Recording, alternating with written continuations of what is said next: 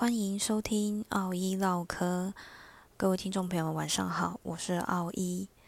嗯，今天要跟各位听众朋友们分享，呃，稍微口味重一点的话题。嗯，不知道各位听众朋友们对于所谓的刑事案件啦、法医验尸记录啦这一类的。话题有没有兴趣呢？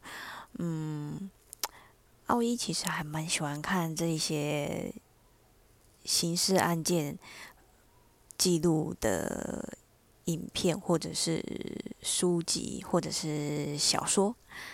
嗯，是不是感觉好像这个人怪怪的？不过，嗯，每个人小时候都有梦想嘛。奥一小的时候，当然也不例外。嗯，我小的时候，当然是可能会梦想将来我想要做什么老师啦，我要做医生啦，还是做什么呃宇航员？这个我我小时候是真的有想过要去 NASA 的，好吧？嗯，梦想大一点有什么关系？不过我小的时候曾经也有想过想要当警察，在那个时候女警好像特别的少，可以说是真的少之又少，几乎没有吧。所以我那时候我就觉得，嗯，当警察应该蛮酷的。不过后来没有啦。嗯，那在奥义读书的时候呢，因缘机会下接触到了杨日中法医的书。大家应该都还记得杨日松法医吧？虽然他在二零一一年已经过世了，不过我想年纪稍微有一点年纪的，或者是呃喜欢这类话题的朋友，应该都还知道杨日松法医。嗯，当时那个时候，我也不知道我是怎么接触到。杨日松法医的书的，反正可能那时候可能逛书店看到的吧。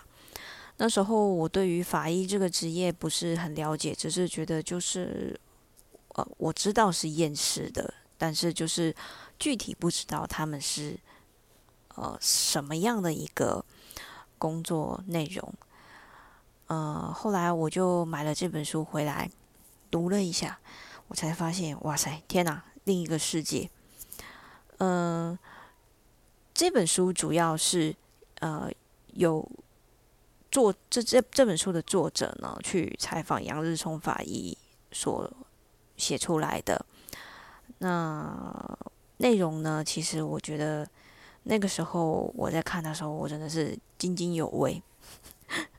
最近又把它翻出来，嗯，想要分享给大家。当然，这本书的前面呢，他有稍微介绍了杨法医的生平啦，跟他的一些想法。然后后面呢，就是有记录一些他经手过的案件。这个我们等一下，我们来分享一下其中的一个。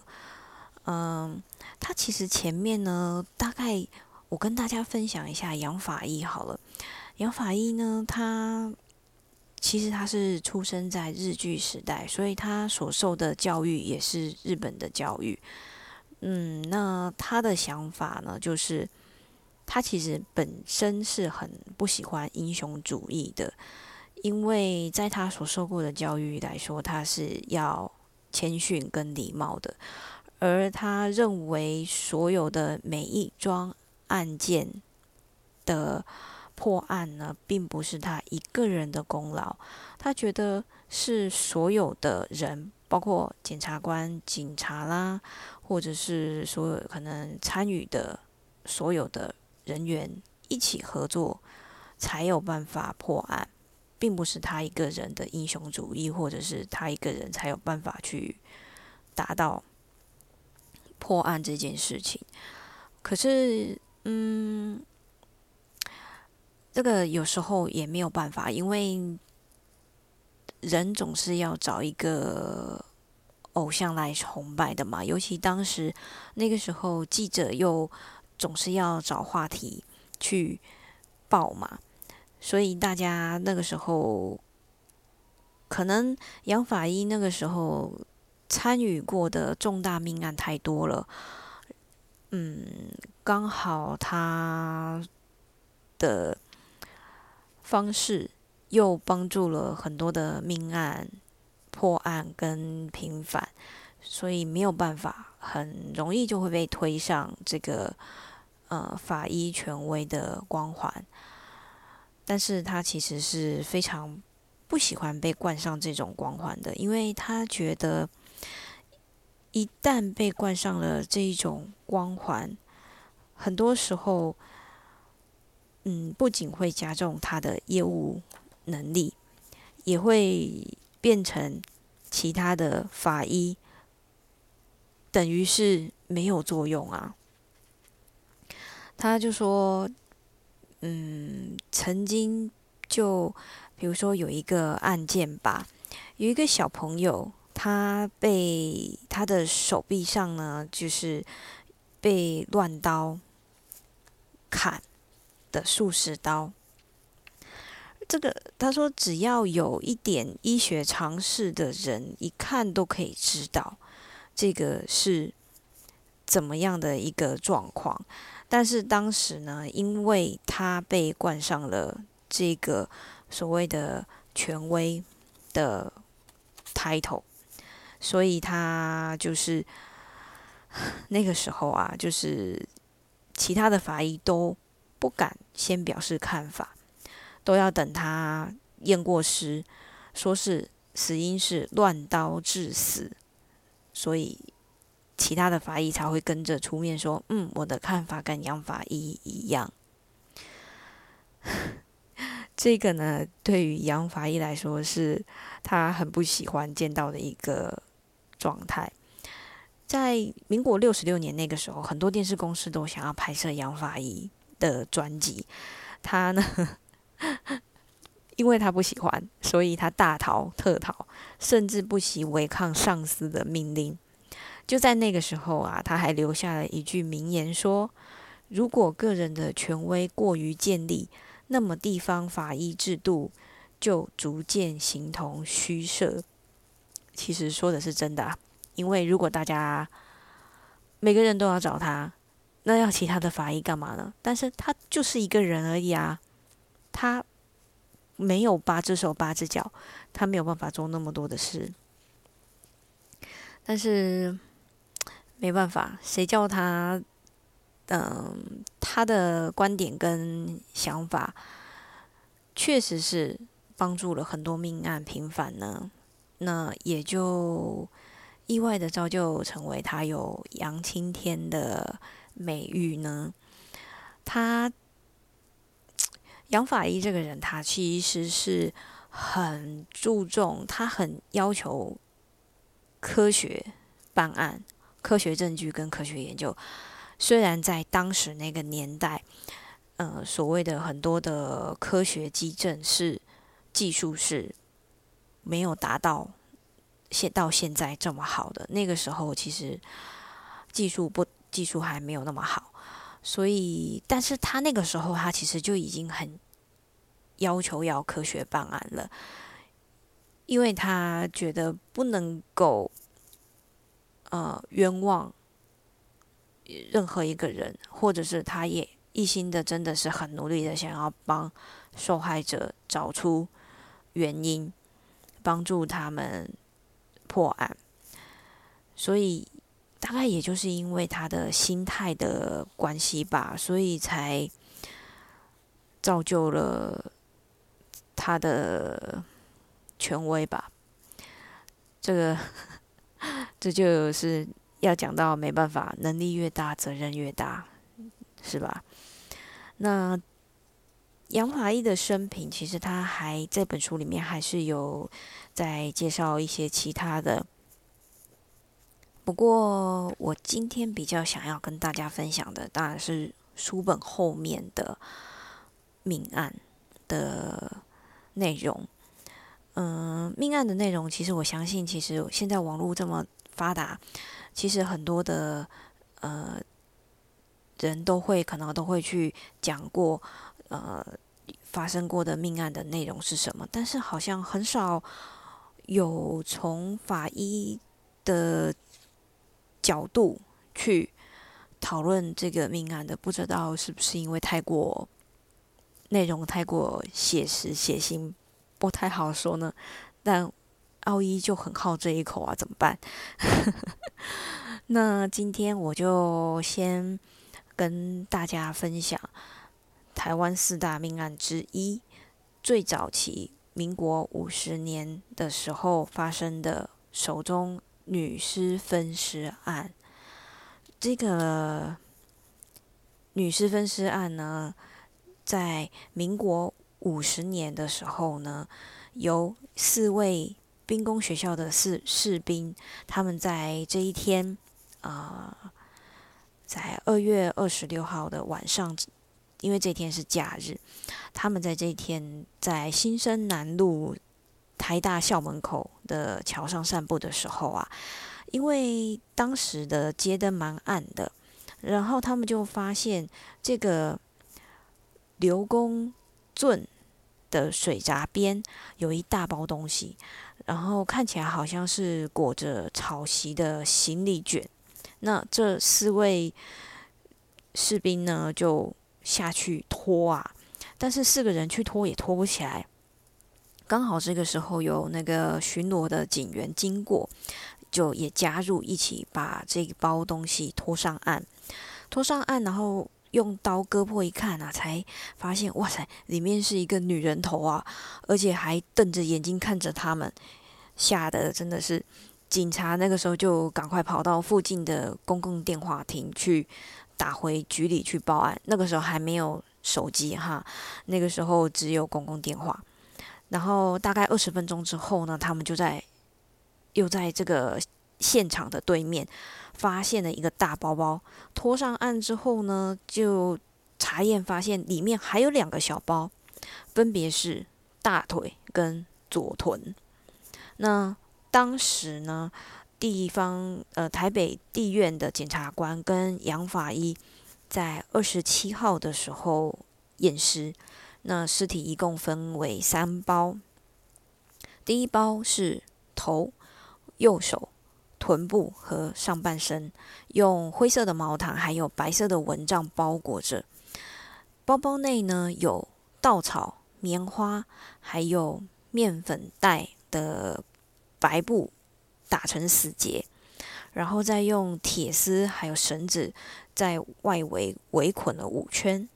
那尸体尸体的背部呢，有沾上白色的石灰，呃，右边右腰还有乳房，还有他的面部的脸啊、鼻、嘴都有血迹。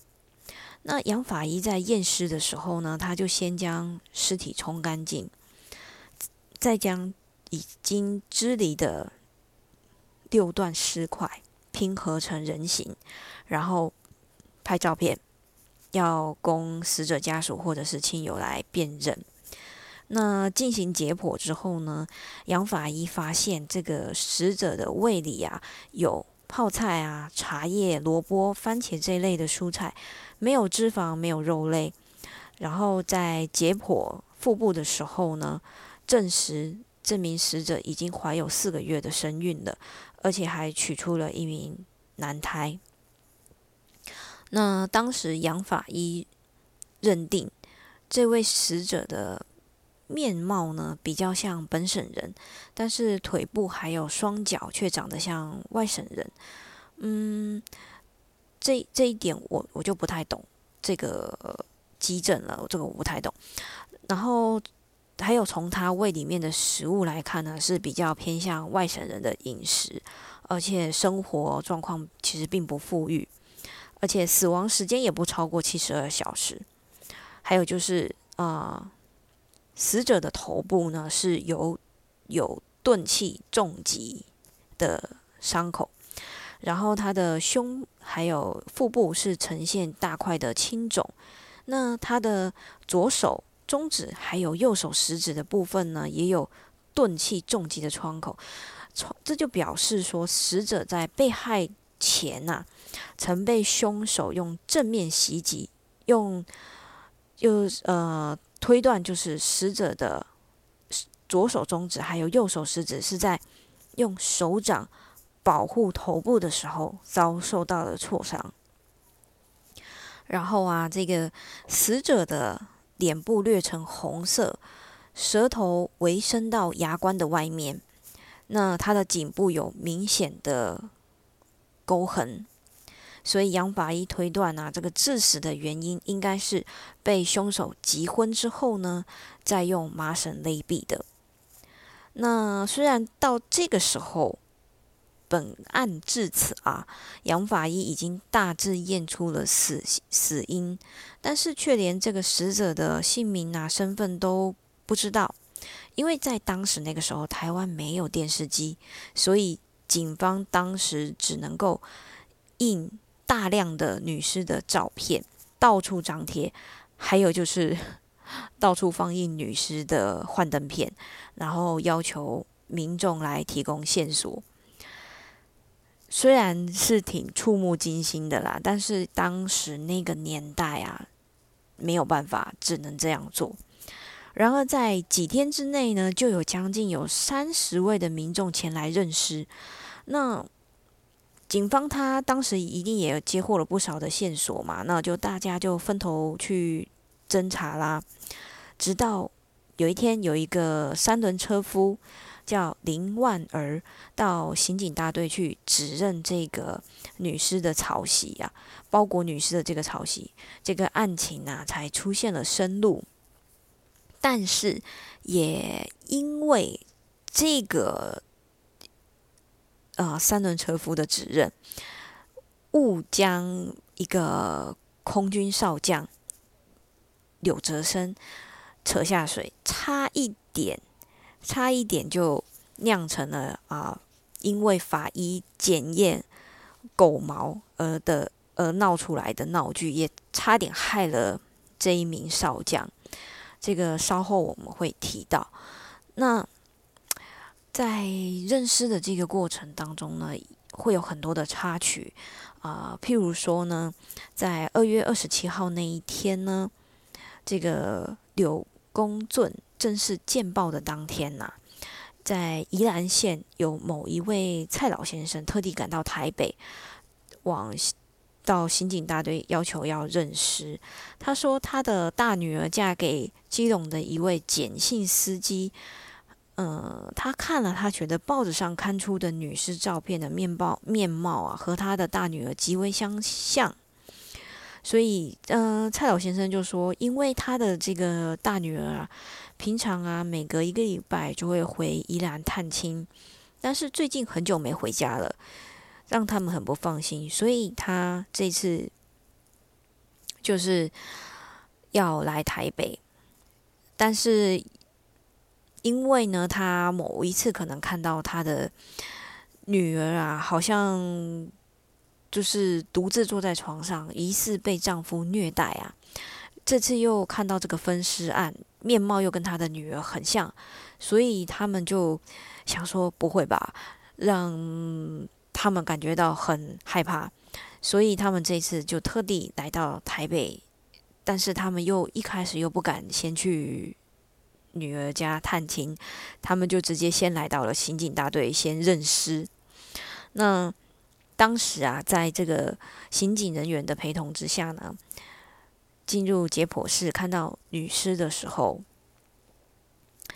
蔡老先生他立刻就放声痛哭。声称说这个就是他的女儿，那陪同人员就就请他先冷静一下，先看看这个包尸的遗物。蔡老先生呢，他却坚决的说：“啊，不用看了，难道连我自己抚养了二十四年的亲生女儿都认不出来吗？”结果啊，这件事情立刻成为了本案的高潮。当天深夜呢，刑警大队的。人呢，就陪着蔡老先生前往基隆，然后他们就是到了这个简家的外面去完成的部署，然后就由蔡老先生提着一袋的水果，以探视女儿女婿为由啊，敲了门。结果谁知道啊，来开门的居然就是误以为已经遇害的大女儿，弄得蔡老先生跟刑警都目瞪口呆。啊，虽然呢是白忙了一场，但是呢，对蔡老先生而言，这个结局是更好的结局吧，是吧？所以呢，呃，所以这就是亲属啊，如果来认识的时候，如果没有旁证啊，也不是绝对可靠的，这就是其中的一个插曲。那么还有啊，就是。我们台湾民间不是都说啊，尸体见到亲人的时候啊，会流泪啊、流血，甚至什么啊，七孔流血是吧？还会出现一些其他异常的征兆嘛？那杨法医他多年参与认识的过程中，你说他会不会遇到这种事情？他当然会啦，司空见惯嘛。可是呢，夜路走多了，偶尔会摆摆乌龙的。像就是像这个柳公圳案呐，就有一位前来指认姐姐的小姐，她一进来看到尸体，结果尸体就流出了鼻血，结果这位小姐就立刻就一样放声痛哭，就说这个一定是我的姐姐遇害了，然后她知道我来了，可是再仔细看看尸体，诶，可是好像又不太像她姐姐。后来啊，根据杨法医的推测，这是因为由于是。防腐剂从鼻孔渗进脑袋里面引发的流鼻血的反应啊，并不是一桩灵异事件。那到了三月九号，这个柳公正案啊，陷入了焦灼的状态。结果居然还有一名男子啊，到刑警队说要找杨法医，说他能带杨法医。去一个地方可以设法查出死者的姓名。那杨法医就问这名男子啊：“啊，要去什么地方找啊？”结果男子说到一个可以牵梦魂的地方，就可以让案情真相大白。这个杨法医当下他只好婉拒了这名男子的好意啊，是吧？因为毕竟以法医的立场，他还是要科学办案的嘛。OK，那我们再来讲到当时啊，这个不是有一位呃三轮车夫前来想要去认包裹尸体的草席吗？那因为自从命案发生到现在，已经来认尸的已经超过三十多个人来认尸了，但是想要来认草席的，这还是头一回，所以这个警员呐就把车夫。这个领进去，那这名车夫林万儿见到草席就大吃一惊，就说：“啊，对了，就是这个样子。”他就他说啊，在二月二十六号晚上六点多钟的时候，他踩着三轮车经过和平东路二段，然后有一个人叫车子要他运两包东西到台湾大学附近。那这位车夫呢？他说他看得很清楚，就是这两张草席包着的东西。那当天晚上啊，他的车车子啊被拦轿之后呢，他停在和平东路二段一百零七巷里面的一个弄堂口。那这个人啊，他下去进入弄堂里面，提了两张草席包的东西上车，然后再叫他把车踩踩往新生南路二段。到快到台大的地方停了下来，然后林万儿呢，他收到了三元车资之后呢，便踩着空车回家了。那当时的刑警大队长啊，他获得这个线索之后呢，就立刻要求搜索队长去假装成客人坐子，然后去坐这名车夫的三轮车，到当时的那个原地去寻找这个神秘客。然后这个呢，他车夫呢，他就载着这个刑警人员啊，到和平东路二段这个弄堂口的地方。那他还依稀记着那边有一根电线杆跟一盏很暗淡的路灯。那警方就在现场啊扩大侦查，并且还模拟了案发的经过。终于啊，发现了可疑的女人的衫裤，同时啊。那个时候，他又他们又知道那个空军少将柳泽生家里面的佣人呢，曾经有结交过女友，然后他们又注意到包裹尸体的稻草上沾有狗毛，而这些狗毛呢，有白有黑，有老狗身上的，也有小狗身上的。然后经派员啊，在现场侦查，查到柳宅呀，确实有养着一头大狗，还有数头小狗。那另外也在柳宅的后院竹篱笆附近呐，发现与这个包尸物极为类似的石灰。那这些发现呢，就啊让办案人员更加的相信柳泽生家里面就是分尸现场。所以专案人员呢，就在柳宅里面搜出了所谓的可疑的衣物上的血迹啦、石灰、稻草、麻绳、铁丝。等等证物，还包括狗毛，然后就送交刑刑警大队去化验。那当时啊，这个叶昭渠、杨日松和法医室的其他成员就很，大家都忙起来了，忙着去化验这些东西。那经过化验之后呢，初步的鉴定结果呢，就是柳家养的狗毛啊，还有这个湿包裹的狗毛相同。但是呢，还不能够断明说这个狗毛出出自哪一条狗身上。至于稻草呢，呃，在柳家的狗窝里面取得的稻草啊，跟这个包尸里面的稻草经过鉴定也是相同的。但是，嗯，鉴定稻草只可以判断是否为蓬莱种，或者是。再来种，但是蓬莱种跟再来种的稻米在当时的台湾是非常主要的农作物，到处都是啊，所以这个也只能当做是办案参考资料喽，并不能作为真的是什么证据啦。那当时啊，在这个刘公案呐，当时报纸上有绘声绘影的程度，这个。绝对是可以在台湾新闻史上留下记录的。尤其那个时候啊，因为刘宅设有嫌疑嘛，而且新闻又见报了，虽然都没有定案，也没有确定凶手是谁，可是当时的报道几乎一口咬定是柳宅的家中的佣人，呃，三名佣人都是凶手。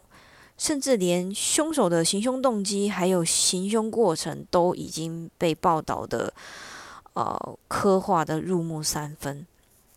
所以啊，那个时候同时间，因为这个命案引发的新闻战啊，也是在台湾光复后啊，就是真的是啊，记者们为了报道啊，去跟踪调查、伪装、套关系这些。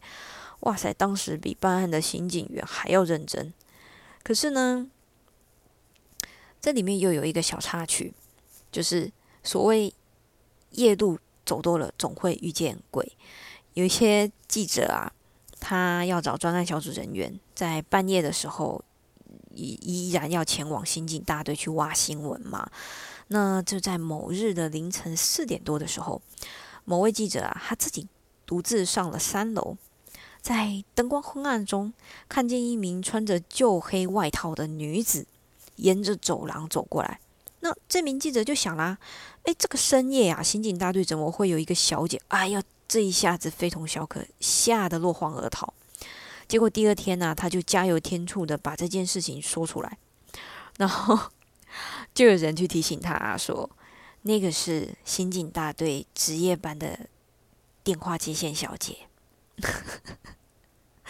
这个插曲其实是 有一点好笑的。还有啊，当时啊，就是嗯，那个时候在刑警大队服务两年多的工友啊，他说：“哦，这名女士被人分尸之后啊，因为她身上没有钱，没有钱去去找她的仇人，还那这位工友呢，就特地去。”买了一些纸钱，烧给女士当盘缠，另外还准备了酒菜，要请这个女士饱餐一顿，让她的阴魂啊有力气可以上路寻找仇人。然后过了几天啊，这位工友他在烧过纸钱、祭奠过韭菜之后，他又想到了，哎，这名女尸有了钱，但是她没有穿衣服，赤裸的身体依旧不能出去啊。于是啊，他又帮这名女士定制了两套纸纸衣，还有鞋袜，然后焚烧给女尸。那这个工友他就很有信心的说：“冤有头债有主，这个女尸啊，她穿了衣服，有了盘缠，必定可以找到她的仇人。”其实这个呢，当然是一些台湾的民间的习俗嘛。你要说他是迷信也好，你要说他期待有志也好，但是我觉得这名工友善心还是很足够的。嗯，有这样的相信跟信念，其实也不错。那不管呢是否因为这名工友他的帮忙，然后让这个女尸的寻仇之路呢是否就是顺利？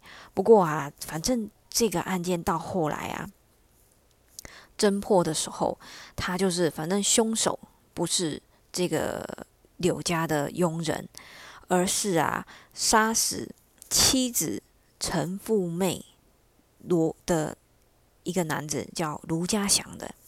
他呢弃尸灭迹后啊，将石灰丢在柳家附近去故布疑阵。让这个办案人员啊误导方向，然后在却在这个这些稻草啊、狗毛啊、石灰里面团团转转了一个多月。但是还好，这个案件最终呢还是有告破，就是有找到凶手是谁。虽然中间有很多的插曲啦，嗯。不过这也是一种谈资吧，但是这也要多亏了当时呃各个法医、还有法务人员、还有警察他们很认真的去办案嘛。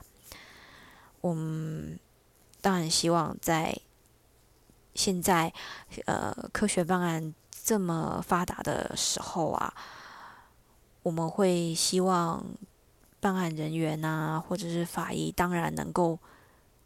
有了这些的辅助工具，能够更加的认真去办案，帮受害者鸣冤了。今天我分享的这个案件啊，其实我觉得我真的是蛮蛮惊悚的，毕竟是在当时民国五十年那个时候。那个时候应该还算是很淳朴的年代吧？怎么会突然就出了一个这么可怕的事情？所以我觉得我那个时候啊，我读到这本书里面的命案的时候，我真的觉得哇塞，天哪，这是什么什么事情啊？不过我觉得还是万分的刺激跟引人入胜的。